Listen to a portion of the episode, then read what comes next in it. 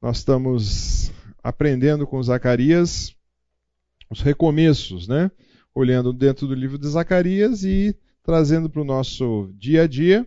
Então, lembrando mais uma vez o nosso objetivo do, do curso é uh, muitos cristãos sufocados por eventos, muitas vezes uh, pesados, deprimentes da nossa vida do dia a dia, perdem perspectiva de futuro. Né? Então, a Bíblia é um livro que nos mostra sempre o futuro. Né?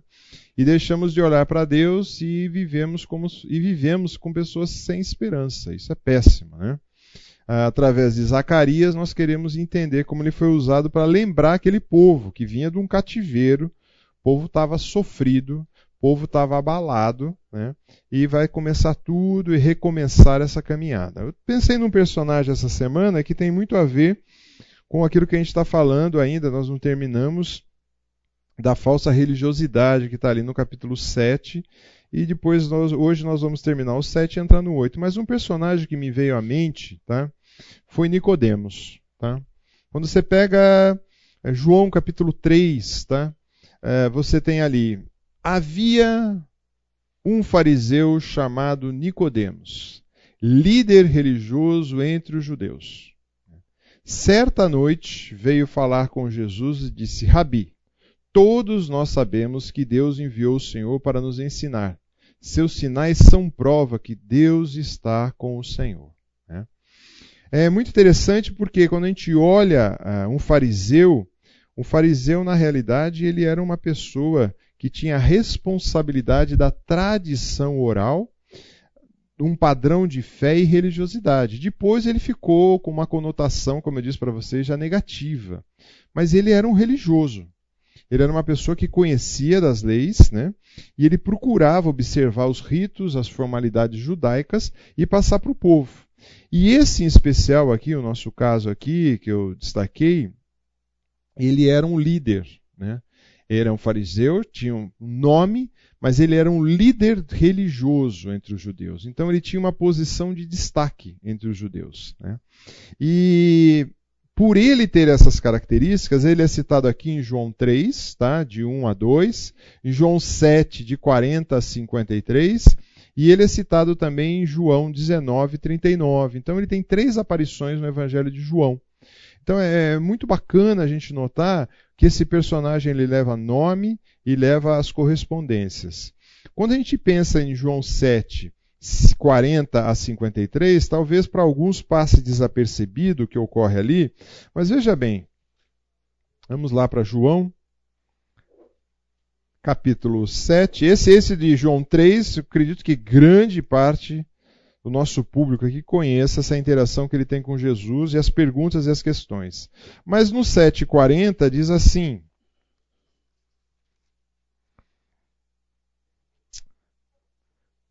Quando as multidões ouviram dizer isso, alguns declararam: certamente esse homem é um profeta que nós esperávamos, falando de Jesus.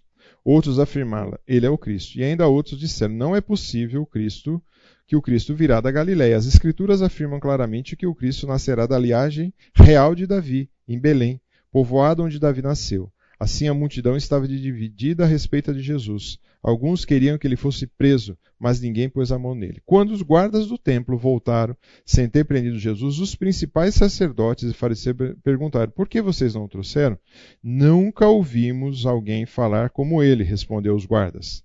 Vocês também foram enganados? Zombaram os fariseus. Por acaso um de nós que seja. Uh, uh, por acaso um de nós que seja entre os líderes do fariseu creu nele? Acho que a turma não sabia que Nicodemos já tinha tido esse encontro, né? É, as multidões ignorantes seguem, mas elas não têm conhecimento da lei, são amaldiçoadas. Então, Nicodemos, né, o líder que antes havia se encontrado com Jesus, perguntou: A lei permitirá condenar o homem antes mesmo de haver uma audiência? Você também é da Galileia? Responderam eles. Procurem e vejam por si mesmo, nenhum profeta vem da Galiléia. Então todos foram para casa. Ele acabou com a discussão ali. Ele interveio na história, os líderes ali estavam discutindo sobre prender Jesus, os guardas foram tentar prender e falou assim: ah, não vai dar certo. né? A gente escutou muita coisa, é positivo. E aí Nicodemos está vendo aquela situação e entra e fala assim: opa, pera lá. E ele usa o quê? Ele usa um argumento da lei judaica.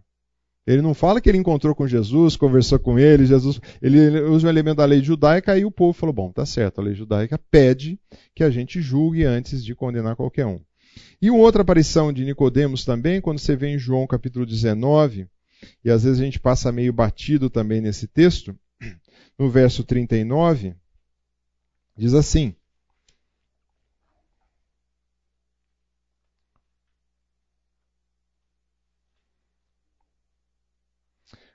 do 38.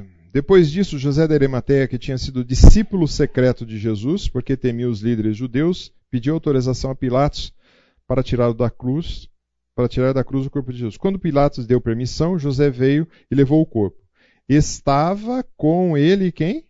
Nicodemos, o homem que tinha ido conversar com Jesus à noite. Então, sempre a referência de João para Nicodemos é o homem que veio conversar com ele à noite. Né?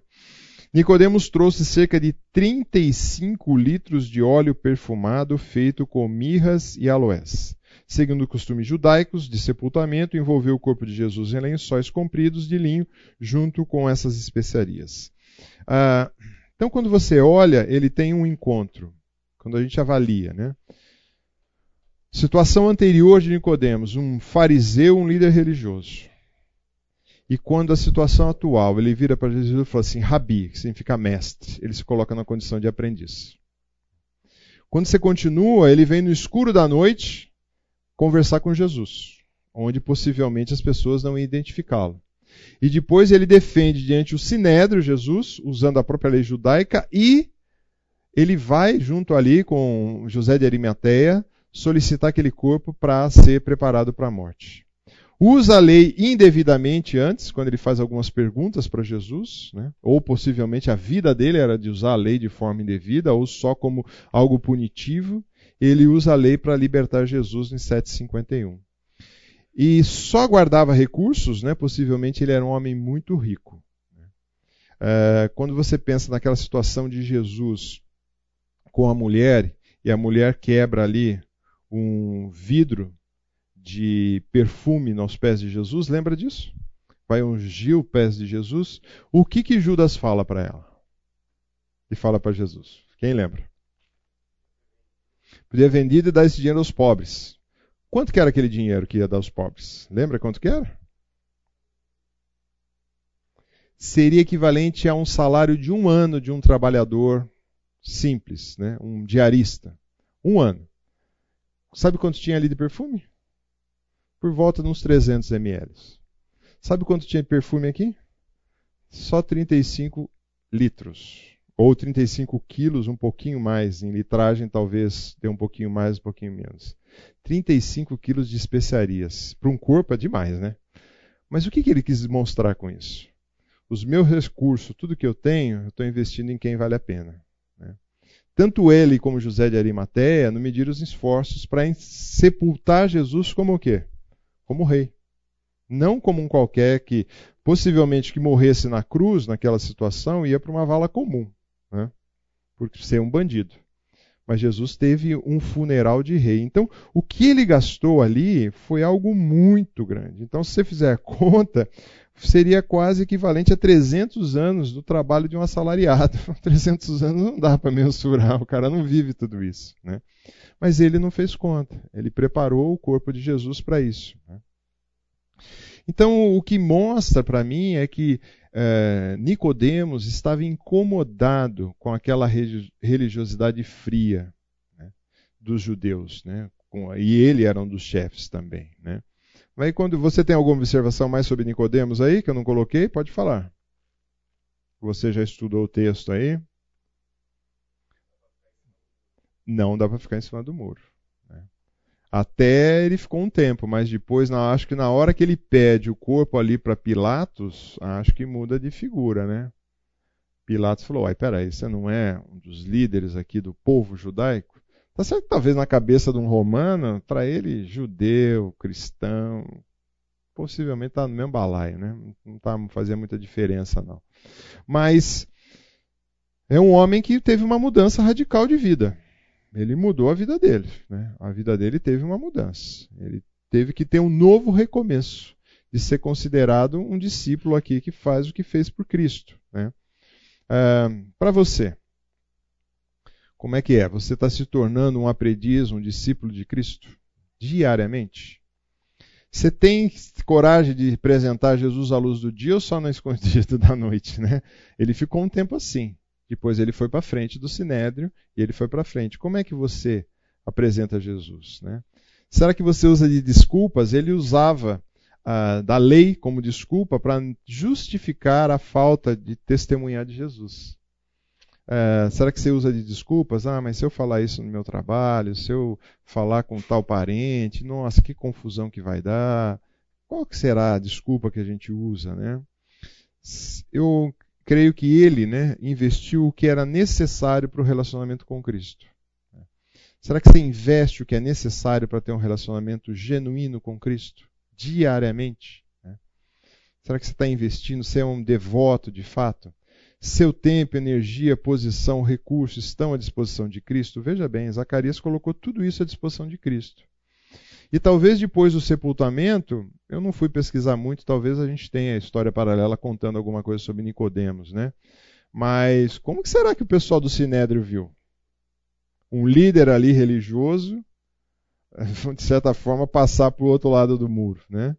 Então, e ele gastou, gastou muito recurso aqui, e não fala que ele ficou pobre também, viu, gente? Ou seja, ele devia ter mais ainda. Mas ele podia ter falado: não, isso é meu e dos meus familiares, porque o pessoal guardava essas especiarias ou esse óleo, como aquela mulher, como uma poupança para os tempos difíceis ou para as próximas gerações. Então, creio que vale a pena a gente avaliar como anda esses recomeços para nós. Né? Será que a gente tem recomeçado? Então, às vezes, talvez a gente está meio congelado aí, mas a gente precisa olhar e, e mudar um pouco a nossa questão com relação a Cristo. Por isso que eu tenho tentado levantar todo domingo um personagem das Escrituras que teve um recomeço. Alguns teve recomeço, acho que todos eles até agora, né, teve um recomeço bem difícil. Né? Mas esse era um religioso que achava que estava na religião certa, mas aí pôde mudar completamente seu rumo. Tá? Partindo para Zacarias, nós já falamos já das oito visões que está relatados aí, tá? Visão primeira, segunda, terceira, tá tudo aí. Nós falamos de todas essas visões, falamos na semana passada um pouquinho do rolo, fechamos o rolo, falamos daquela mulher que levanta, é chamado como iniquidade e depois é levada embora essa mulher, né? Para a Babilônia, que seria ali o templo dessa adoração, né? Mas aí também nós entramos no capítulo 7, tá? E no capítulo 7 eu intitulei como uma falsa espiritualidade. Por isso que eu pensei um pouquinho aqui em Nicodemos, né? No capítulo 7, verso 8 diz assim: Então Zacarias recebeu essa mensagem do Senhor, diz: Assim diz o Senhor dos Exércitos: Julgue com justiça e mostre paixão e compaixão e bondade uns pelos outros. Não oprima as viúvas, nem os órfãos, nem os estrangeiros, nem os pobres, não tramem o mal uns contra os outros. Aqui estava apresentando uma pergunta que eles tinham feito. A pergunta era: devemos continuar fazendo o jejum como era estabelecido? Aí Zacarias responde outra coisa, vamos dizer assim, nada a ver. Está falando de. Estou perguntando se eu tenho que continuar fazendo meu jejum, ritual, e Zacarias vem falar disso, ou melhor, Deus vem falar disso, porque assim diz o Senhor. Então, a ideia de pronunciar um julgamento. E parte da resposta, Zacarias dá desse, dessa pergunta aqui. Primeiro, julgue com justiça. A lei já falava isso. Não podia tomar partido. Não podia ir para um lado e para o outro. Mostre bondade e misericórdia. A lei também, Salmos diz sobre isso. Não oprima, a ideia aqui é não esprema as viúvas, os órfãos, os estrangeiros e os pobres. Nós comentamos isso semana passada. Né? E a ideia até tinha uma provisão da lei para atender esses necessitados. Né? E também ele vai dizer, né? É, não tramem o mal. O tramar o mal aqui tem a ver mais com a ideia de o que eu penso, o que eu fico maquinando, e algumas traduções, se eu não me engano, não maquinem o mal. Né? É que maquinar, para o nosso contexto, a gente entende o que é. Mas essa palavra no Velho Testamento não faz sentido, né? Que máquina que tinha no Velho Testamento, né? Então, eu, eu sempre falo, quando há essa tradução, não maquinem o mal, ah, mas a ideia é, não tramem esse mal, não pense o mal do outro, né? E aí acho que a gente parou por aqui. No verso 11, continuando parte da resposta. Seus antepassados, nós paramos naquele pedaço aqui é a aula de hoje. Seus antepassados não quiseram ouvir essa mensagem. Em rebeldia, deram as costas, tamparam os ouvidos para não escutar, e tornaram o coração duro como pedra para não ouvir as instruções nem a mensagem do Senhor dos Exércitos lhe enviou por seu espírito, por meio dos antigos profetas. Por isso o Senhor dos Exércitos ficou tão irado com eles, porque não quiseram ouvir quando eu os chamei, e não ouviu quando eles me chamaram, diz o Senhor dos Exércitos. Como um vendaval eu espalhei entre as nações distantes, e eles não conheceram. Sua terra ficou tão desolada que ninguém sequer passava por ela, transformando sua terra agradável num deserto. Algumas traduções traz aqui duro como pedra o coração, mas a palavra correta aqui é duro como diamante, a revista atualizada traz. Né? A revista atualizada traz, e se fizeram seu coração duro como diamante. Tá? Muito bem. Qual é a dureza do diamante? é o elemento mais duro, elemento natural mais duro que existe ou não? Sim, é. Uh, fiz uma pesquisinha rápida, né? Diz assim: diamante ainda continua sendo o sólido mais duro, difícil de ser riscado, encontrado na natureza, que se conhece até hoje. No entanto, físicos alemães da Universidade de Bayreuth conseguiram produzir um material em laboratório que é mais duro que o diamante. Esse sólido tem a dureza de 40, 491 gigacaus, enquanto o diamante possui a dureza de 442. Então, para você cortar um diamante, você precisa de outro diamante, porque não tem nada que corte ou risque um diamante. Olha a figura que Zacarias dá para o coração do povo. O seu coração não é duro que nem o ferro, né? não é duro que nem a madeira, não é duro que nem a pedra, não. É duro como diamante. Ou seja, é muito duro. Dos elementos da natureza é o mais duro que tem. Né? Então, quando a gente pensa nisso, como que será que está esse coração? E aí eles vêm perguntar se deve continuar fazendo o ritual do jejum. Então, vai fazer a pergunta errada para Deus para ver o que acontece. Né? Foi o que eles fizeram. Fizeram uma pergunta que não devia ser por aí, mas tudo bem. Então, o coração deles está duro, o coração deles está endurecido. É, alguns comentaristas dizem que nesse trecho é um trecho onde aparece pneumatologia no Antigo Testamento. O que é pneumatologia? O que é pneu? pneu que você usa no carro. Então, estudo do pneu do meu carro que está aqui? Não. Pneuma, pneu significa pneuma significa sopro, significa vento, significa espírito ou ar. Né? E matologia significa estudo de algo. Então, no Antigo Testamento, aparece aqui quando ele diz: A palavra do Senhor dos exércitos enviará pelo seu espírito. Então é o Espírito de Deus. Então aqui alguns autores vão dizer que é a primeira citação de pneumatologia no Antigo Testamento. E aí a gente quando olha isso, a gente pensa um pouquinho como, e aí eu quero introduzir um, um, pequeno parênteses, por aula a gente tem falado de alguns assuntos. Né? Nós falamos um pouquinho de escatologia, estudo das coisas futuras, estamos falando de pneumatologia, estudo do Espírito Santo, ou do Espírito de Deus. Só que também nesse texto em especial, eu queria destacar com vocês o estudo da inspiração das Escrituras. Tá? Como, e algumas teorias de como as Escrituras chegaram até nós. No começo da aula eu falei para vocês, e no intervalo eu vou trazer depois para a gente ler, que vale a pena, o livro de Macabeus. O livro de Macabeus é um livro chamado Apócrifo. É um livro que contém, está na Bíblia Católica. E ele é um livro muito interessante para quê? Para a história. Ele conta direitinho, desde o final ali do, do Império Grego para frente até aqueles 400 anos ali, antes de chegar Jesus, ele está contando, de 300 e pouco, ele está contando a história. História é.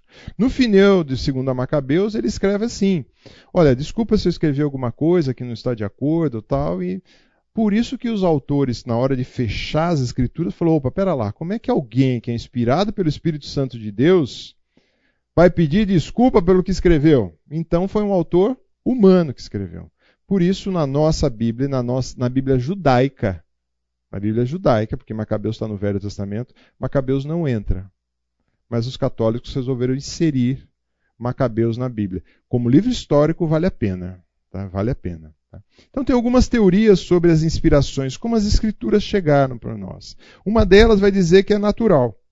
Não há sobrenatural envolvido, foram bons homens treinados que escreveram a Bíblia. Então, por exemplo, Paulo, por ele ser um, uma pessoa muito versada no Velho Testamento, sendo um religioso, ele tinha condição de escrever Bíblia. Tá? Outro vão dizer que é uma coisa mística. Né? O mística significa eles cheios do Espírito Santo e, como qualquer cristão hoje, eles fecharam o olho e escreveram. Isso abre um parêntese para hoje, talvez, se é igual você, é igual à inspiração que Paulo teve, então talvez essa aula de hoje aqui, nossa, vai entrar aqui como. Não, não funciona assim também a mística. Outros vão dizer que é mecânica. Então, o autor bíblico sentou, né? Por muito tempo eu achei que fosse assim. O autor bíblico sentou e falou assim: Fala, Senhor, que teu servo. E psh, escreveu, né? Como se fosse Deus falando e o cara datilografando, né? É, tem pedaço da Bíblia que é assim quando você pensa em Moisés. Moisés, basicamente, ali nos Dez Mandamentos, foi assim. Foi um ditado, letra por letra, escreve aí, assim, assim, assim. Então não creio muito na mecânica. Tem alguns também que vão trabalhar com a conceitual. Os conceitos foram inspirados, mas as palavras não. Então o conceito, a ideia de amor foi inspirado, mas quando Paulo escreve 1 Coríntios 13, ele usa do conhecimento que ele tinha. Tá? Alguns vão dizer também que foi gradual. Astores bíblicos possuíam um grau mais elevado de inspiração que os homens comuns. Então, por isso eles escreveram as Escrituras. Né? Tem alguns também que são chamados de neo-ortodoxos, que os autores humanos só podem produzir relatos falíveis. Então, tudo que foi escrito por o homem é falível. Então, muitos neo-ortodoxos só acreditam no que é a palavra de Jesus. O que outros, ao escreveram, não acreditam. E tem uma chamada, que eu me simpatizo bastante, é verbal e plenária. Tá? é a doutrina verdadeira e significa, isso o autor diz, mas eu também gosto dela, significa que cada palavra verbal e todas as palavras plenárias foram inspiradas no sentido de comunicar a palavra de Deus. Eu gosto dessa ideia, depois eu vou mostrar também qual é a declaração da igreja que você frequenta. Você sabe? Se você não sabe, é bom você saber. Se você não concorda, aí você tem que avaliar. Mas eu creio que cada palavra que está aqui, Deus inspirou, Deus soprou. Como ele fez esse sopro? Por exemplo, Zacarias teve uma visão de noite. Né? E ele relata. Então, cada autor teve uma experiência. Paulo, muitas vezes, ele estava na cadeia preso e ele escreveu a palavra de Deus. E tem uma outra linha seguindo agora, relativamente nova, falando que é falível teoria que ganha muito popularidade, que a Bíblia é inspirada, mas ela contém muitos erros. Então, se você quiser se aprofundar mais nesse material, existe um, um livro antigo até, chamado Merece Confiança o Novo Testamento. Esse livro, o autor ele faz um comparativo entre os relatos, e às vezes ele chega a ser até difícil de ler, porque ele cita muitos manuscritos, e ele pega esse material e ele mostra a quantidade de diferença que há entre as cópias. Por quê? Porque nos originais, vamos dizer, quando Paulo escreveu, quando Zacarias escreveu, Zacarias, o Velho Testamento não tem tanto problema, tá, gente? Por quê? Pessoal escreveu e fechou esse cano. Quando chega no Novo Testamento, já está fechado o Velho Testamento. Então, o grande problema, muitas vezes, o pessoal tem com o Novo Testamento.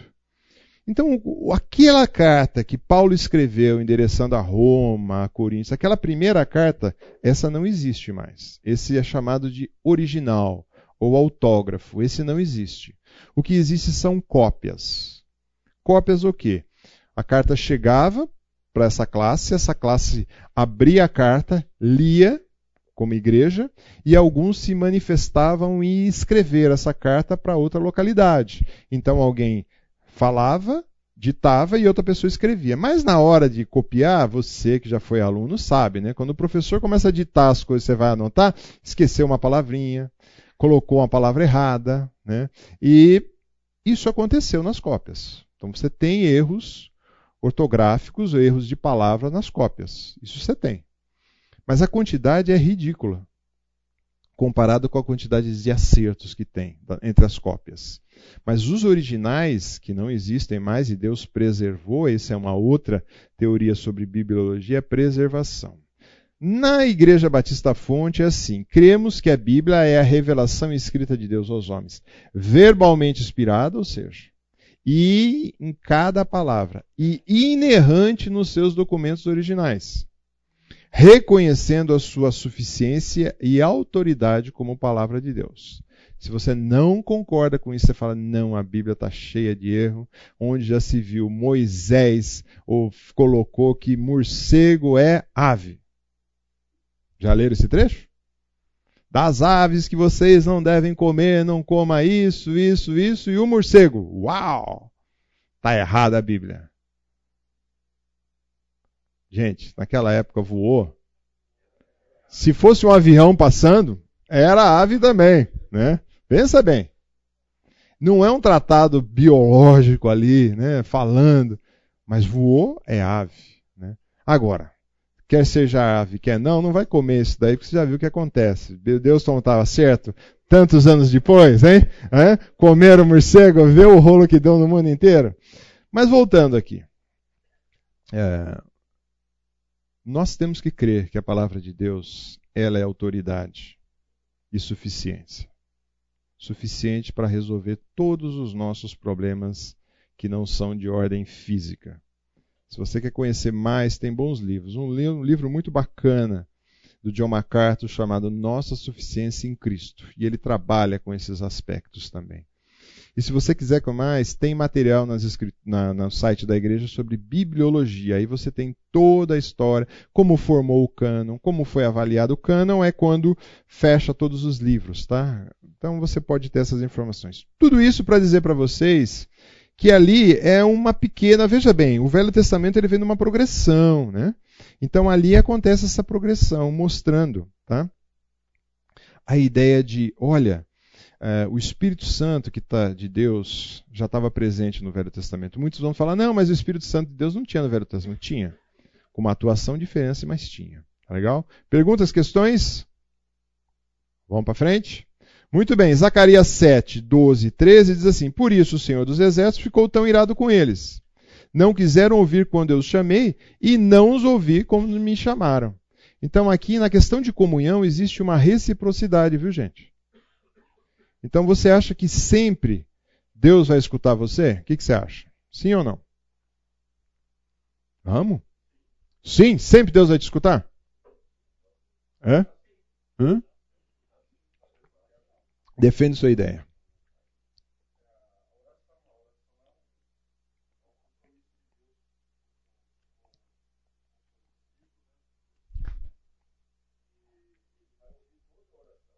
É?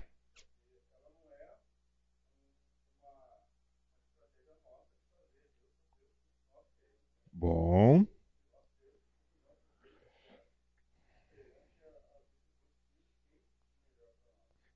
E, quando tem um texto no Velho Testamento, Abacuque, né? O que, que diz lá em Abacuque?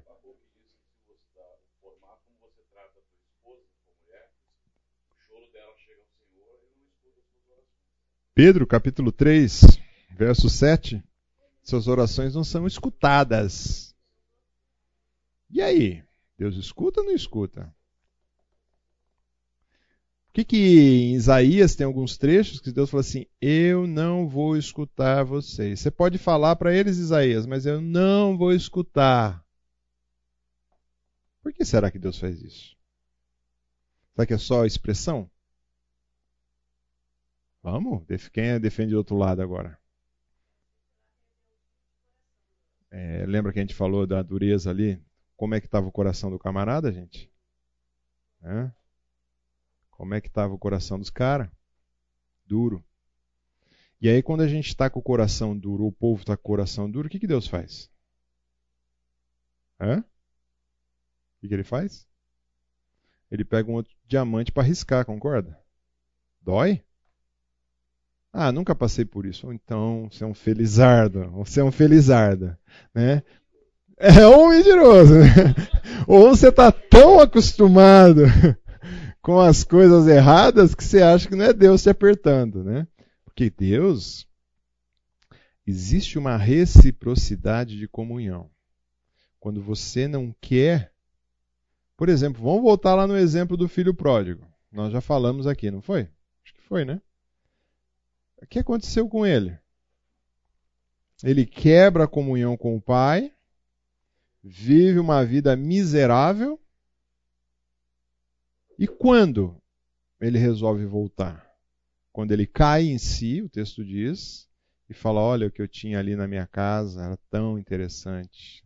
A comunhão, né? Vamos traduzir tudo aquilo lá que ele tinha: comida, roupa, teto, né? Dignidade, né? Imagina, ele era filho de um cara rico, que era respeitado, e resolveu comer comida de porco, que é o animal mais odiado pelo judeu. Que, que ele fez? Quebrou comunhão. Aí só no momento aí que entra a nossa oração. Quando a nossa oração é assim, eu sou um miserável mesmo, estou arrebentado aqui, eu preciso do Senhor. Aí a gente volta.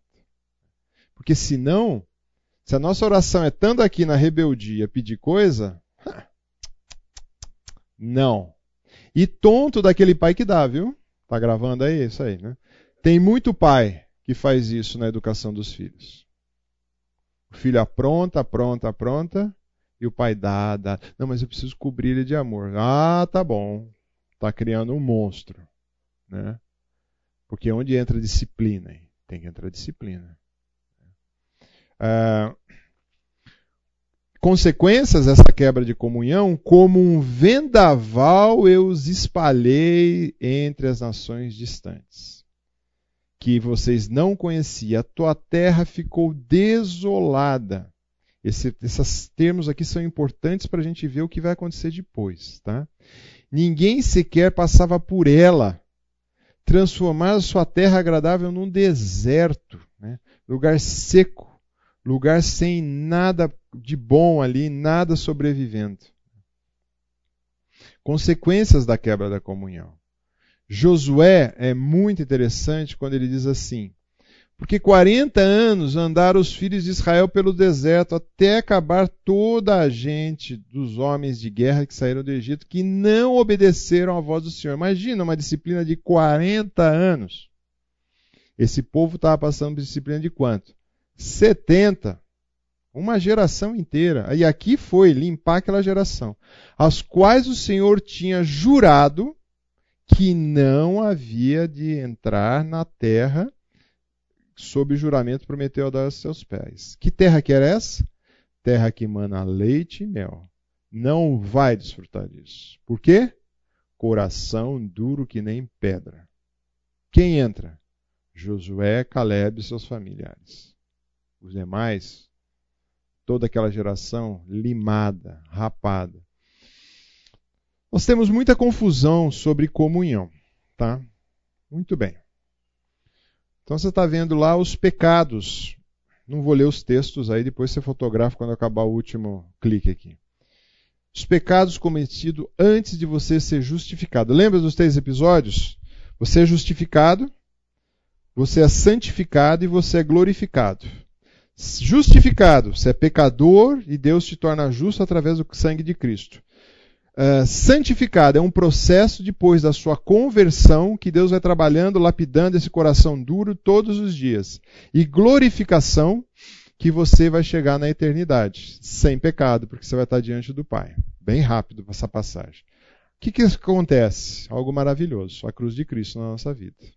O Senhor entra com a cruz, vocês são salvos, Efésios vai dizer, salvo pela graça mediante a fé, isso não vem de vós, é dom de Deus você passa a ter o que agora? Então, todos os pecados judicial, aquele pecado que te levava para o inferno, são liquidados na cruz. Todos eles. O que você cometeu antes, o que você comete agora e o que você vai cometer daqui cinco minutos. Até contra o professor, que não vai deixar você. Não, vou deixar você. Todos os pecados que você cometer daqui para frente já foi pago por Cristo.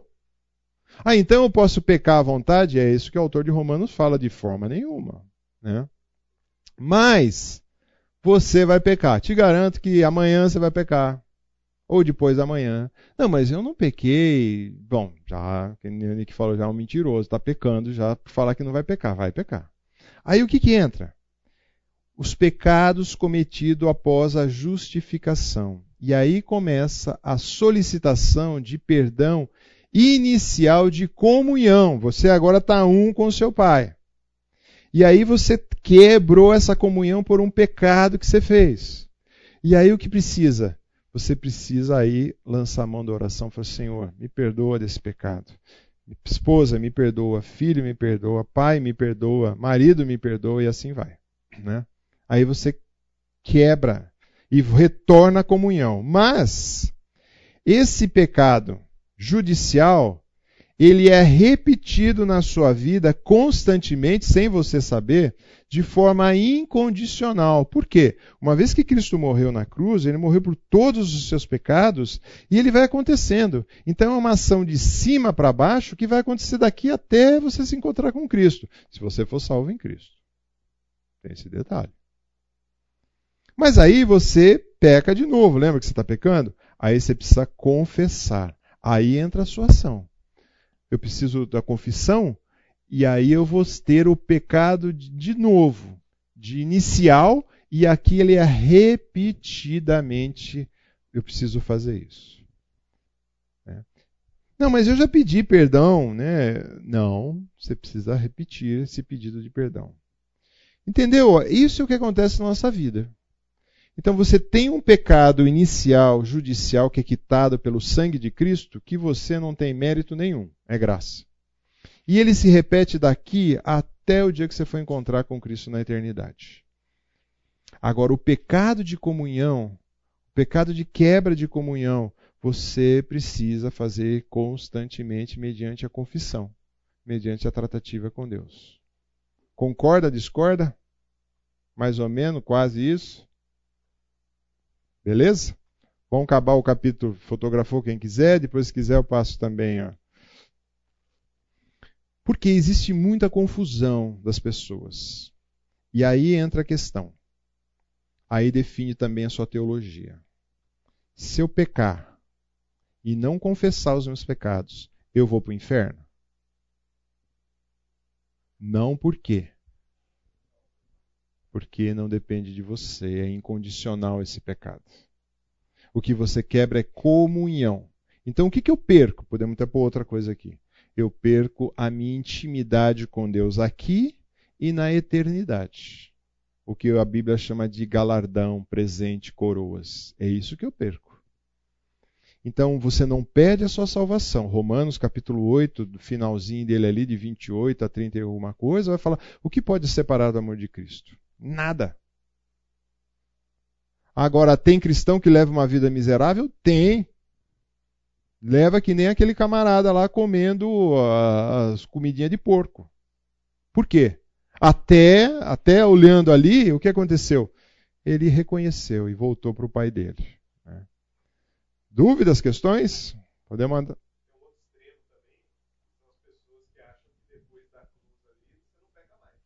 Ah, existe, né? Como chama isso daí? Chama hipergraça, né? Hipergraça não, hipergraça é outra coisa. Eles chamam que você entra no status, porque eu acredito, gente, que a gente tem uma caminhada assim com Cristo, tá? Tem a cruz, você estava no zero e você começa devagarinho, crescendo com Cristo. Tem hora que você dá umas derrapada. Aí você volta. E até chegar lá onde? Vou pôr uma nuvenzinha aqui, tá? Aí você chega no céu, né? Até você chegar lá. Então é um constante. Algumas teologias entendem diferente. Entende que no momento que você é salvo em Cristo, você já está 100%. E aí você vive na graça plena. E quando você peca, se Cristo voltar ali ou se você morrer, você está no inferno. E aí você fica nisso. Isso, santificação plena, é esse o tema. Santificação plena. Tá? É essa a ideia. Não concordo com isso. Não concordo porque a nossa vida é assim, devagarzinho. Aquela semana que você foi ruim na leitura, na oração, na comunhão com os irmãos, na você ainda aprontou no seu trabalho e tal. Como é que é aquela semana para você? Você acha que você está aqui em cima? Ah, tá sim. Tá sim. Você está estacionado aqui, ó. E aí, ganhei, aí o Espírito Santo vem e te incomoda, né? Porque a Bíblia vai dizer, ó, que coração romântico, né? É assim o seu coração? Diz que é de pedra. No seu coração existe um trono. E quem habita lá dentro? Deveria ser Deus, o Pai, o Filho e o Espírito Santo. E a Bíblia vai falar quando você peca, o que acontece? Você tira o Espírito Santo lá de dentro? Não. Você entristece e você apaga, que aqui precisava de uma lousa, né? Quando você escreve com um giz forte na lousa e depois você passa o apagador, o que, que acontece? Ele vai enfraquecendo. Por quê? Outras coisas vão entrando e vai querendo roubar. Toda hora quer tirar aqui. Quem quer sentar nesse trono aqui? Eu quero sentar. Eu quero sentar nesse trono. E o Espírito Santo vai deixando e enfraquecendo. E alguns aí, Paulo vai dizer o que, que tem a consciência, acaba sendo o quê? Cauterizada. E leva uma vida medíocre. Então, o que precisa fazer? Cada vez mais forte isso. Com o quê? Aqui. Leitura, oração, confissão, comunhão e assim segue. Muito bem, para a gente concluir o capítulo 7, eh, de certa forma, praticar o jejum era fácil. Né?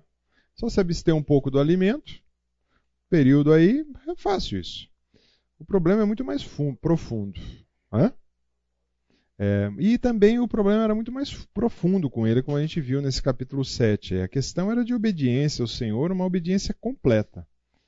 Porque não sei se você sabe, obediência parcial não é obediência, né?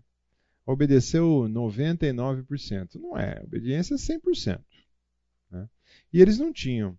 Então, Zacarias, como outros profetas, no papel de líderes religiosos daquela época, tenta trazer o povo para essa obediência completa. É difícil, lógico que é difícil, não é fácil, mas ele tenta trazer.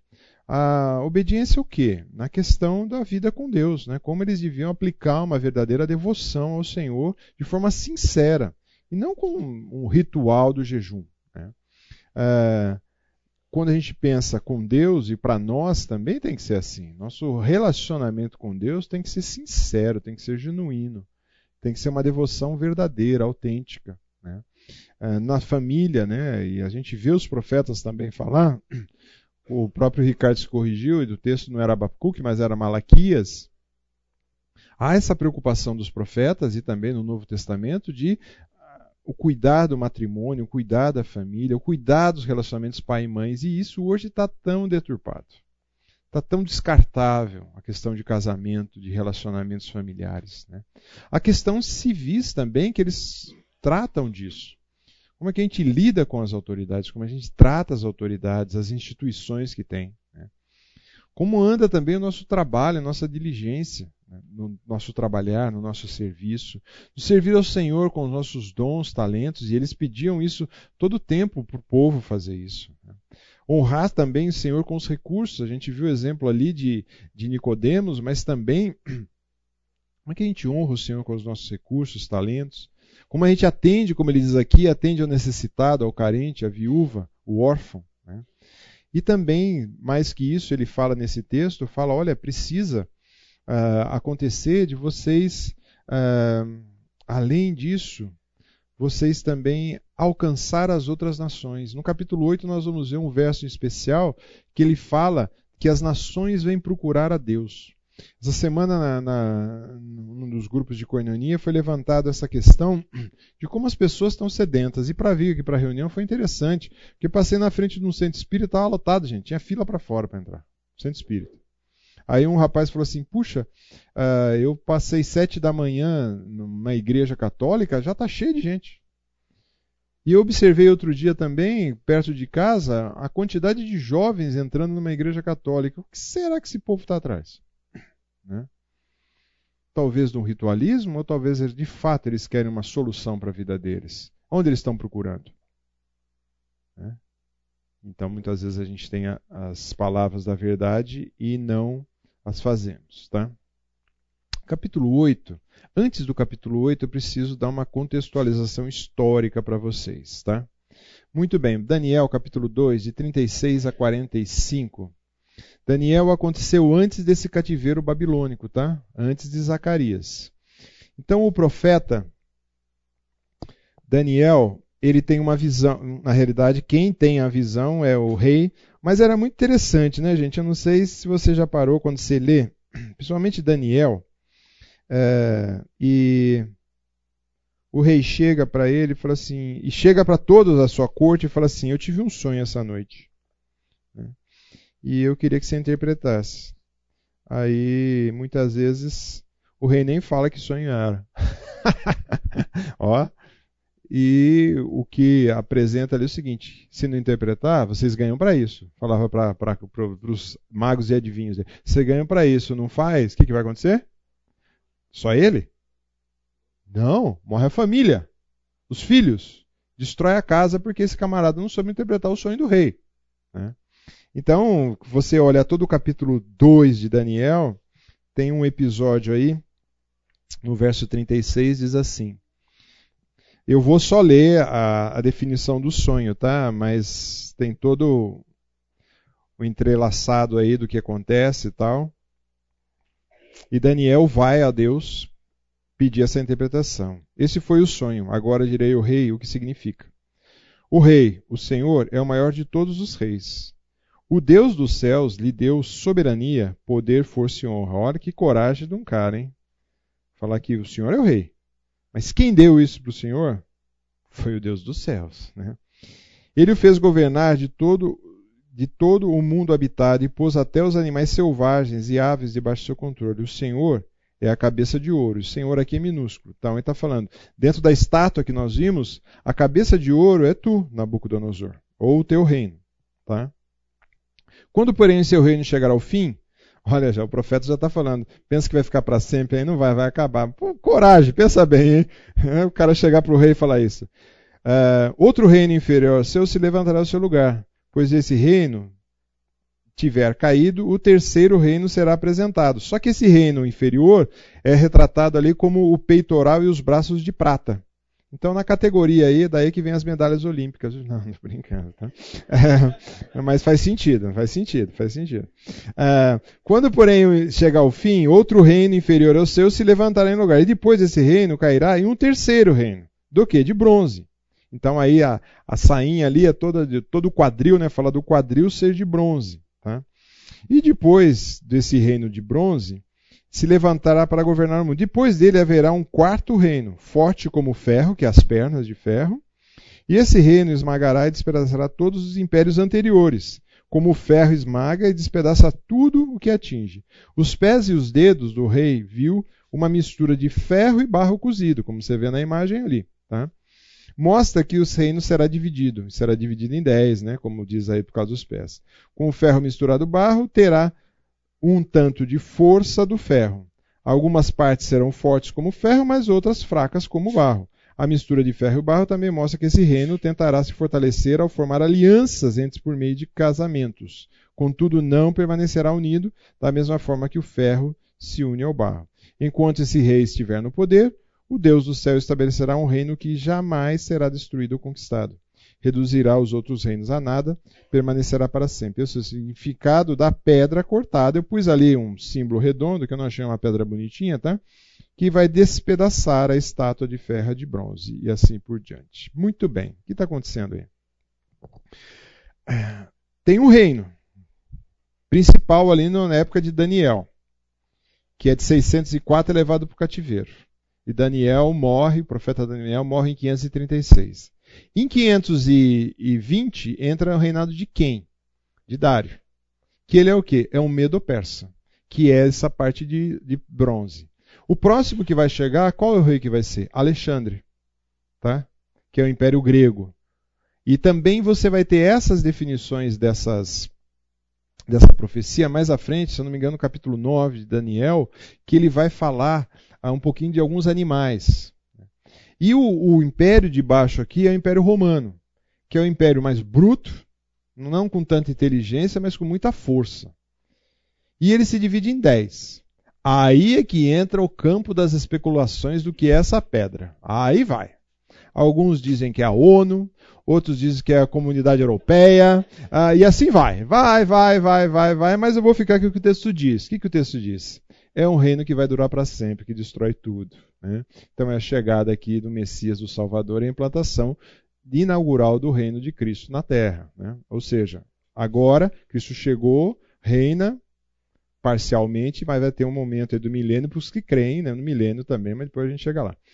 Aí Zacarias chega nesse reinado de Dario, e aí é que a gente tem o capítulo 8, que o profeta tem uma visão futura para a nação de Israel. Lembre-se, profecias nunca, muitas vezes, é assim. Uh, vai acontecer amanhã. Então tem coisas que de fato iam acontecer logo em seguida, tem coisas que iam acontecer mais à frente, e tem coisas que iam acontecer muito lá na frente. Né? Que o profeta não conseguia enxergar.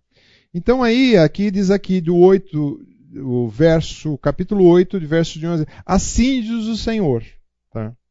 Eu titulei isso daí porque, então recebi outra mensagem do Senhor dos Exércitos. Tá? Assim diz o Senhor dos Exércitos, o texto vai dizer. O que, que ele fala, fala aqui? Ele fala assim: Tenho muitos ciúmes do monte de Sião e sou consumido Aí o autor aqui bíblico muda para a palavra zelo por ele. Aí já deu uma pista, né? Ciúmes é pecado ou não é? Nós vamos falar já já disso. Assim diz o Senhor dos Exércitos, de novo: Voltarei para o Monte Sião e habitarei em Jerusalém. Então Jerusalém será chamada Cidade Fiel, o Monte do Senhor dos Exércitos será chamado Monte Santo. Assim diz o Senhor dos Exércitos: Homens e mulheres idosos voltarão a caminhar apoiados em suas bengalas nas ruas de Jerusalém e serão sentados junto às praças, e as ruas das cidades ficarão cheias de meninos e meninas brincando. Verso 6: Assim diz o Senhor: no momento isso que lhe pode lhe parecer impossível, ó remanescente do povo, mas acaso é impossível para mim, diz o Senhor dos Exércitos. Verso 7: Assim diz o Senhor: Pode ter certeza que eu resgatarei meu povo dos lugares para onde for levado, no leste e no oeste, e eu trarei de volta para que habitem em Jerusalém. Eles serão meu povo, eu serei o seu Deus fiel e justo. Então veja, há uma profecia aqui grande para esse povo. Né? Mas o Senhor diz assim: Eu tenho ciúmes. O que a Bíblia nos diz sobre ciúmes? Olha o que Gálatas 5 vai dizer. Ora, as obras da carne são conhecidas. O quê? Prostituição é ruim, né? Impureza é ruim, lascívia é ruim, idolatria é ruim, feitiçaria é ruim, inimizade é ruim, porfias é ruim, ciúmes. Ué. Mas se Deus tem ciúmes, o que está acontecendo? Isso é obra da carne? Precisamos definir bem o que é ciúmes. Pode ser, podemos chamar. Uma, Deus usa uma figura, uma forma, uma palavra para comunicar a gente. Porque a ideia de ciúmes, ela tem a ideia de inveja. E aí no, o próprio texto nos dá uma dica muito boa que fala de zelo, de cuidado. Ah, quando a gente pensa os ciúmes, muitas vezes, é que a gente. Você já lidou, não sei se você já lidou com pessoa ciumenta. Você já lidou com pessoa ciumenta? Já lidou? Como que é a pessoa ciumenta? Só um lidou aqui com pessoa ciumenta. Como que é a pessoa ciumenta? Possessiva, né? É tudo para ela. Agora Deus diz que fala que ele é ciumento. Ele quer você para ele. É um pouco diferente. Né? Mas a ideia do, entre humano ciúme, a ideia é de sufocar. A ideia de você buscar só aquilo que é seu. Então, quando a gente olha o termo, ele tem tanto um sentido positivo como um sentido negativo. Por exemplo, a palavra epitomia, usada no Novo Testamento, que significa paixão, né? ela pode ser usada no sentido negativo, paixões carnais. Mas ela pode ser usada num sentido positivo, de paixão pelas coisas de Deus. O apóstolo Paulo fala disso. Então, ciúmes ela tem essa conotação. O ciúmes aqui ele significa muito mais, né? E a gente tem que pensar na ideia do zelo do Senhor. Que essa é uma concepção muito forte, porque Deus é um Deus zeloso. Por exemplo, Êxodo 34, 14 vai falar que Deus é um Deus zeloso, que quer cuidar do seu povo, que quer cuidar de nós. Então, o autor vai dizer que dentro do círculo da aliança, dentro desse círculo, Deus exige que seu povo adoração totalmente exclusiva a Ele. Deuteronômio vai dizer isso. Tá? Então é bem diferente de uma visão ciúmes por ciúmes. Ciúmes porque eu quero ter só aquela pessoa. E ele é dirigido também, esses ciúmes, de preservar o povo. Assim, quando a gente pensa esses ciúmes apresentado pelo Senhor assim, ele quer nos cuidar, ele quer nos ter próximo. Lembra que nós já falamos? Ele quer a gente como a menina dos olhos dele, aquela proteção, aquele cuidado. Então ele tem ciúmes de nós? Tem. Quando a gente flerta com o pecado.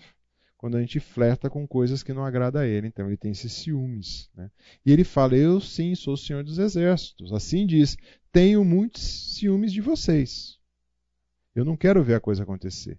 Ele vai continuar dizendo assim: diz o Senhor: Voltarei para Monte Sião e habitarei em Jerusalém. Então aqui entra o misto, né? Quando será que o Senhor vai fazer isso? Será que é a vinda do Senhor para Jerusalém, o início de uma nova era que começou com Cristo? Cristo habitou em Jerusalém? Hum, será que foi? Será que é naquele templo que foi construído depois por Herodes? Né? Alguns argumentam que é quando terminar a construção desse templo de Zorobabel, que era um templo mais ou menos, tá, gente? O templo de Davi, um templo maravilhoso, de Salomão maravilhoso. Zorobabel era um meio remendado. Ezequiel fala no capítulo 40 de um templo com outras medidas que não é também o templo apresentado por Salomão e nem do Edir Macedo, tá? É o outro, outro porque você pode falar, pô, Edir Macedo tirou, Edir Macedo fala que é templo de Salomão, né? Então ele tirou as medidas de Salomão, mas de Herodes é outras medidas e outras. Mas Deus voltou a habitar nesse templo que eles fizeram aqui? Hum, como habitava no passado? Parece que não. Habitou no templo de Herodes? Hum, acredito que não. Então, para onde sinaliza isso que Deus vai habitar em Jerusalém? Né? Será que foi na passagem, vamos dizer assim, de certa forma rápida, de Jesus sobre a terra? Acho que não. Eu acredito que isso é uma era futura que vai acontecer de um governo de Cristo habitando nesse monte aí, né? onde hoje é a, área do templo, é a área da mesquita, é a da área da doma, é a área de tudo ali, né? a área de toda a confusão mundial está ali. Né? Então ele está dizendo que é, vou voltar. Vou voltar e vou habitar, vou ser presente. E ele vai dizer: e voltarão também quem? Né? Aqui eu estou entendendo que aqui você pode ter tanto uma visão próxima como uma visão distante. Dos velhos voltando, os idosos, ou seja, são uma categoria da sociedade que é fragilizada, uma categoria da sociedade, ele fala assim, uso de bengalas ou com ajuda, eles vão sentar às praças, porque lembre-se, a cidade ali foi toda destruída. E os meninos vão brincar nas ruas, tranquilamente, com paz. Né? Então isso pode ser até uma sinalização para ali, mas como pode ser uma sinalização muito para o futuro. Né?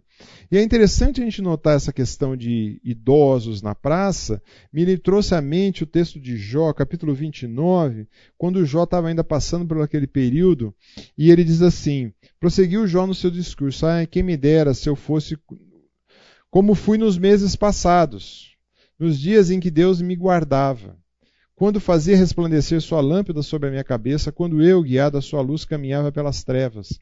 Como fui nos dias do meu vigor, quando a amizade de Deus estava sobre a minha tenda, quando o Todo-Poderoso ainda estava comigo e meus filhos ao redor de mim.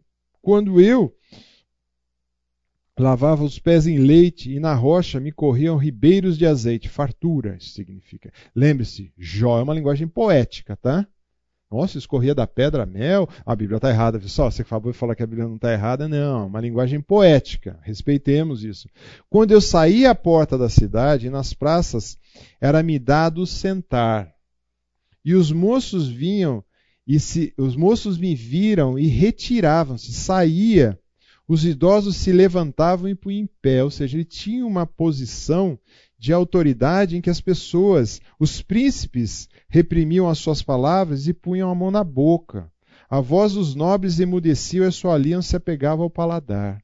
Ou seja, a ideia, é, a ideia aqui era o local onde ocorria as interações sociais era numa praça onde podia ir o idoso e eles davam seu lugar para o idoso porque era alguém que tinha mais experiência para passar, é alguém que ia transmitir as leis de Deus.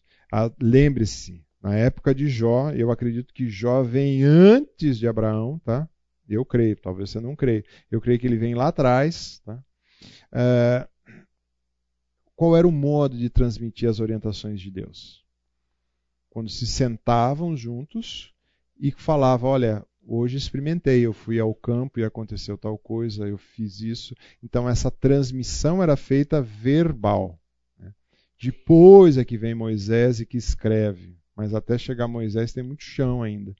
Então, havia esse local de convívio, esse local sossegado, tranquilo, de paz. Né? Então, aqui está falando: vai acontecer isso. É a mesma coisa que eu falar para você. Você vai poder ir numa área de conflito, talvez numa, numa comunidade do Rio de Janeiro, e você vai poder brincar, passear, entrar e sair livremente. Você vai falar o que para mim? O que, que diz aqui? Impossível. Né? O pessoal perguntou para. Vai ser impossível. Onde já se viu? Não vai. Aí o que, que Deus fala para Zacarias? Presta atenção. Assim diz o Senhor: no momento, isso lhe parece impossível. Ó remanescente do povo, ou seja, vocês que sobraram, né? O turminha que sobrou aí, né? Vocês são o remanescente da turma aí, que foram os que sobraram. Parece que isso não vai acontecer. Mas acaso há algum impossível para mim, diz o Senhor dos Exércitos? E aqui entra um cheque na nossa fé com o Senhor. Será que a gente só olha para as coisas que estão fáceis de ser realizadas ou que são factíveis aos nossos olhos?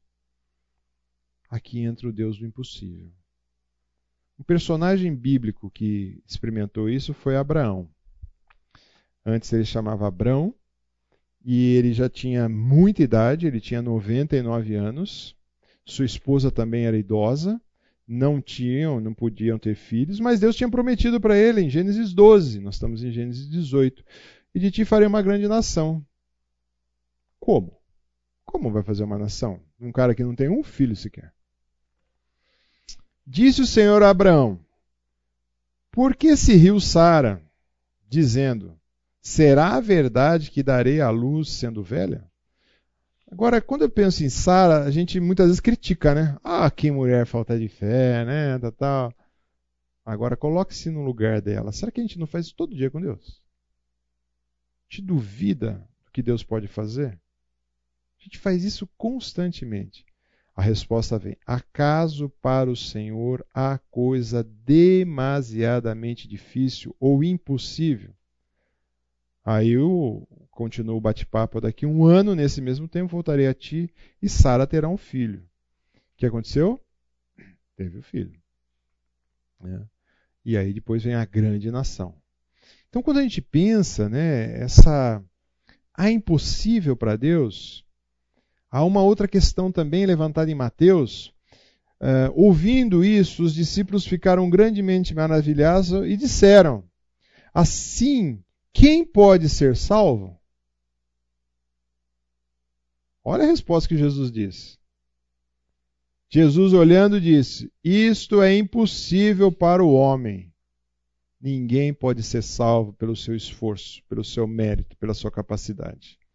Agora, gente, a maravilha das Escrituras, por isso que eu creio na inspiração plena verbal das Escrituras. Vírgula. Mas, aí tem um mais nesse ponto. Para Deus tudo é possível. Então, se a gente não crê nisso, tem alguma coisa errada com aquilo que o Senhor está dizendo para nós. Disse lá atrás para Abraão, disse depois para Zacarias, disse aqui em Jesus, e prova isso para nós no nosso dia a dia. Você olha alguma coisa e fala, é impossível para mim. Aí Deus fala, legal, agora eu quero mexer. E ele continua falando assim: eu vou resgatar esse meu povo. Eu vou me resgatar, eu vou trazer de volta esse povo. Eu vou trazer esse povo. Então aqui tem uma afirmação forte e contundente. Ele vai restaurar. Isaías 1, 21 vai dizer da cidade infiel, mas ela vai ser restaurada, ela vai ser reformada, ela vai ser tratada e fala do povo também.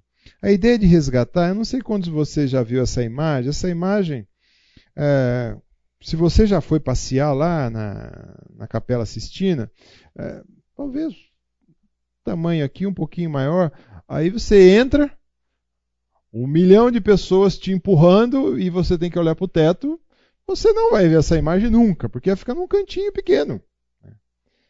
Mas uma vez eu escutei um historiador comentando, aí depois você sai na portaria lá, você compra o DVD e assiste em casa para ver tudo que você perdeu. E perdeu tudo, né? Porque não pode tirar foto, não pode nada, você fica assim, né? E todo mundo te empurrando para fora e você vai embora.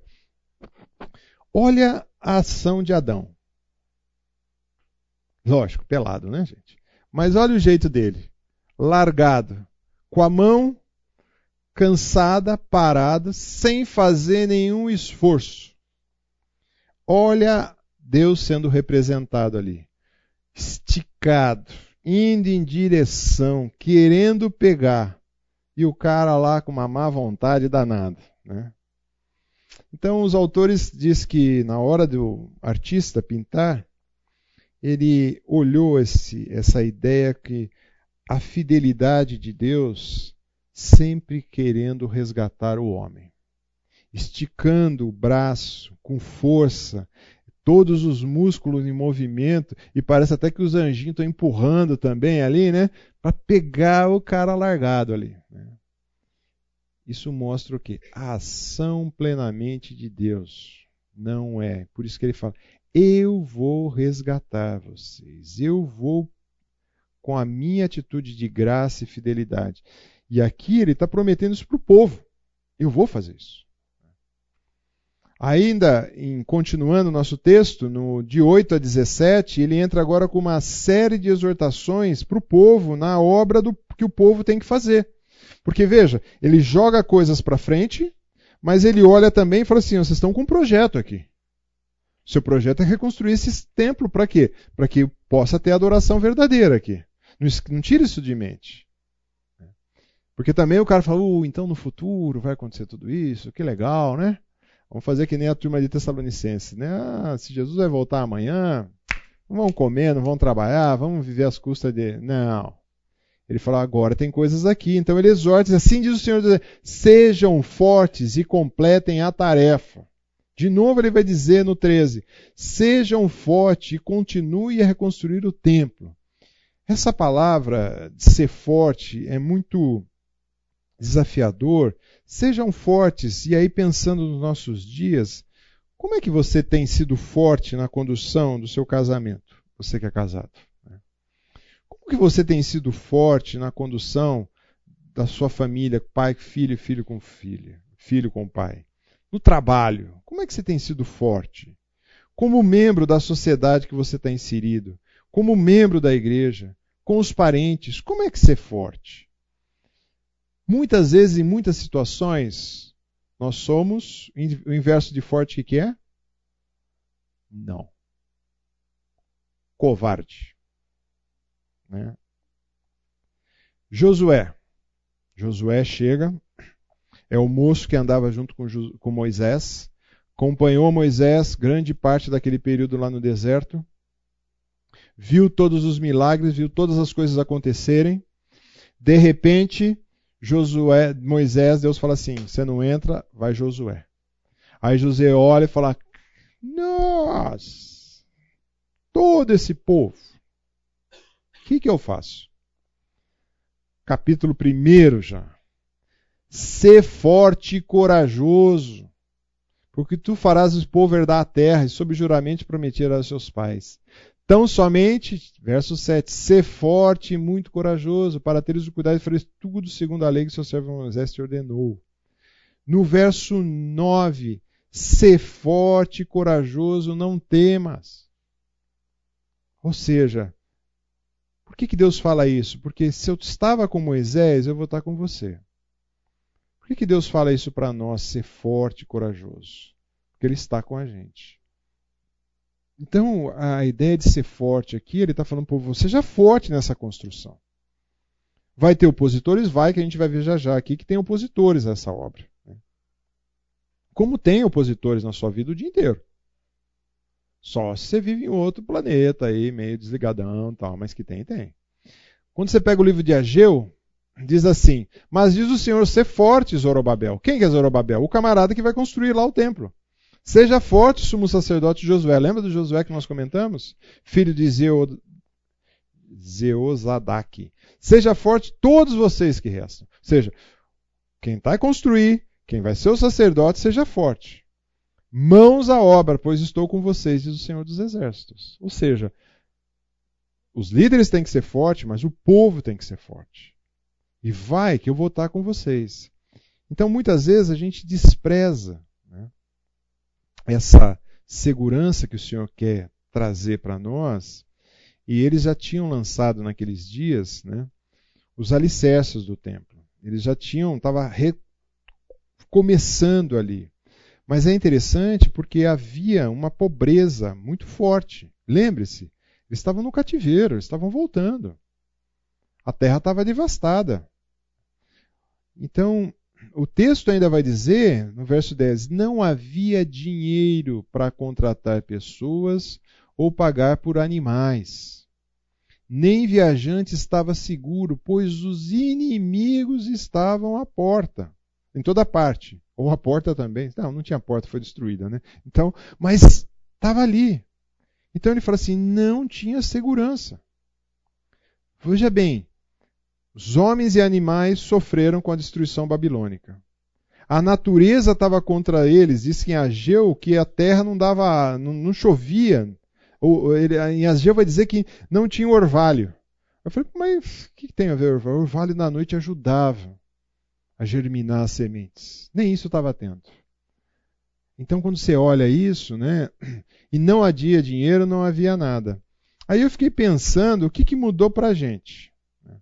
Quando eu penso lá, e todos esses textos aqui, a Geu vai dizer que havia uma pobreza, uma insegurança, vai dizer que os animais sofreram, diz que a natureza era contrária. Se você ler depois o livro de Ageu, vai ver que só relata a desgraceira que o povo estava, quebradeira que o povo estava. Aí eu fiquei pensando na gente aqui, né? Como é que será que é a questão de pobreza e insegurança? Você acha que o seu salário vem do seu trabalho ou da sua empresa que você trabalha? Se você pensa aí, você está totalmente equivocado. Né? É daí que vem? Você acha que o sistema ou o seguro, o sistema de segurança pôs na sua casa aí com, com o Luizão, ou o seguro de vida da casa, do carro que você fez com o Valtinho ali, você acha que isso vai garantir alguma coisa? Você está equivocado você acha? Isso são, são meios. Mas você acha que isso vai resolver alguma coisa? Não vai. Muito bem. Em janeiro, você está morando na Ucrânia. Tranquilo lá, levando os filhos na escola, fazendo serviço de carpintaria, indo para a parte jurídica, fazendo seu serviço de TI, né? trabalhando na companhia de gás. Né? Você está tranquilo lá. Os aposentados desfrutando da vida, as crianças indo para a escola. Quando chega fevereiro, o que acontece? Guerra. Você já viu as fotos de lá? Como bonito que tá? Mais de 100 dias. Mãe chorando, clamando para alguém levar os filhos dela embora. Cadê a segurança que existia? Então, você acha que a gente está imune a alguma dessas coisas? De jeito nenhum. Alguém você fala assim, ah, mas também, né? Será que o Paraguai vai invadir o Brasil? Será que a Argentina tal, né? É, nós temos uma outra batalha que a gente luta todo dia. Né? É uma batalha na mente. É só você, se você está desantenado, antena. O que estão falando para você? O que estão falando da família? O que, é família hoje? Querem passar por todo custo que família juntou homem com homem, mulher com mulher, é família. É isso que a Bíblia diz. Estão falando, em outros países já estão isso tão mais rápido, né? É, cortes estão dando o direito de crianças escolherem que sexo que elas são.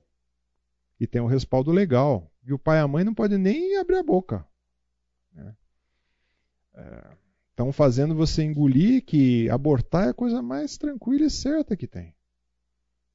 Será que é isso? Essa, essa é a nossa sociedade. Então nós não estamos em guerra? Quando você vê uh, se está certo, se está errado, os caras entram na favela metralhando tudo e a favela metralhando todos, será que nós não estamos em guerra? Você tem coragem de sair à noite no centro de Campinas? Ah, não tem, hein? Não tem. Será que a gente não vive em guerra? Agora, é lógico, nossa dependência sempre vai ser do Senhor, sempre você não vai procurar conflitos. Eu não acho que o cara da Ucrânia lá estava procurando conflito. O outro lado eu acho que estava procurando conflito. É lógico, aí se entrou no conflito tem que entrar, aí é outra história. Mas é lógico, não vou falar para você sai daqui e vai lá passear no centro da cidade à noite para provar que você tem fé em Deus. bobagem.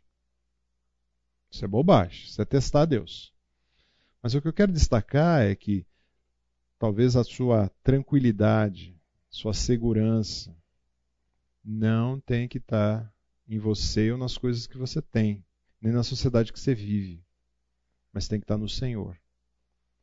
E sempre, quando você lê todo o Velho Testamento, você vê claramente Deus dizendo que Ele é o que vai à frente. Ele é o general.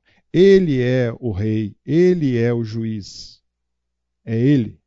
Então, nós precisamos dessa segurança nele. Havia inimigos, é lógico que havia. Ao iniciar os trabalhos no templo, não havia dinheiro para contratar pessoas, pagar animais, nenhum viajante estava seguro, pois havia inimigos por toda parte. E os havia incitado uns contra os outros. Ou o Senhor diz ainda que ajudou, né? Pô, Deus, que é isso, né? Vai deixar os caras entrar ainda? E ainda vai ajudar os camaradas? Quem eram esses inimigos? Né? Na época de Zacarias, os samaritanos eram os inimigos. Esdras vai dizer isso. Eles ficaram ali atormentando. Lembra-se que eu falei? Samaritano foi mesclado com os assírios. E eles voltaram do cativeiro, mas voltaram mesclados. No tempo de Jesus, a gente vê nítido isso, que uh, os samaritanos não se davam com os judeus, ou aqueles que eram da Judéia e da Galiléia, Samaria no meio, eles tinham que fazer o contorno, nem passava na terra. Havia também várias nações que eram hostis a Israel. Lembra? Já falamos lá atrás. Até hoje. Né? Israel está ali colocado ali, tudo que está em torno dele, todo mundo é contra. Acho que só o mar que não, né? Mas ainda tem um pedacinho que é a faixa de Gaza que é contra também, né? Todo mundo é contra. Né? E também havia, além dos caras de fora, uns com os outros tinha uma irritabilidade comum da nação judaica. Alguns comentaristas dizem que o judeu por si só eles se irritavam muito fácil entre si.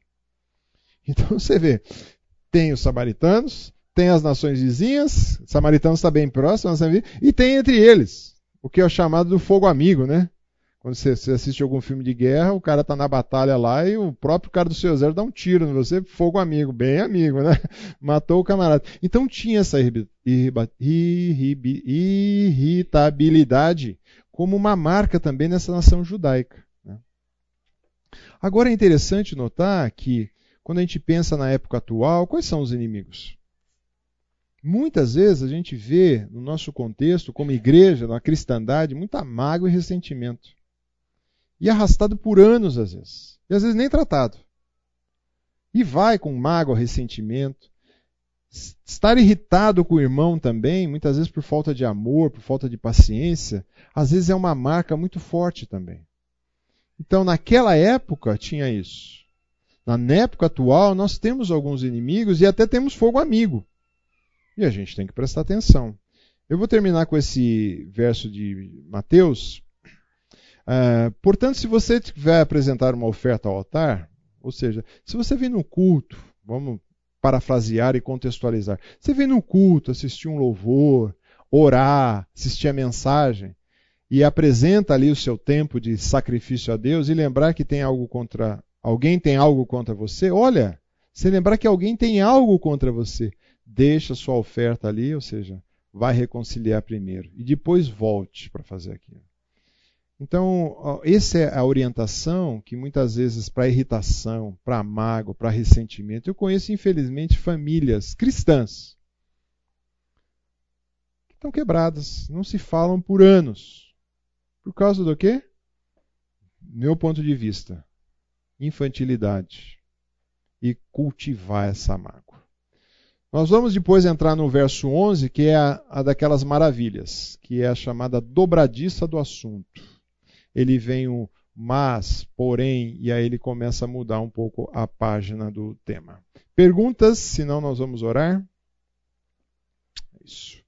Pai, te louvamos pela tua palavra, forma que por séculos ela é viva e eficaz, ela transforma o nosso coração e ela pode e tem o poder de mudar o nosso caráter. Sim, trabalha com cada um de nós nos recomeços que precisamos, ó Pai. Se olhamos aqui o livro de Zacarias, ele tinha projetos e propósitos para que aquele povo reconectasse com o Senhor e tivesse um recomeço. Assim te pedimos que o Senhor trabalhe em nossas vidas aquilo que precisa ser trabalhado, não para nossa glória, não para nossa satisfação, mas para a honra e glória do seu nome. E como, Senhor, o subproduto disso, nós sejamos vivamos uma vida alegre, satisfeitas no Senhor e desfrutando de tudo que o Senhor tem para nós em Cristo e por amor de Jesus, nosso suficiente Salvador, que nós oramos agradecidos. Amém.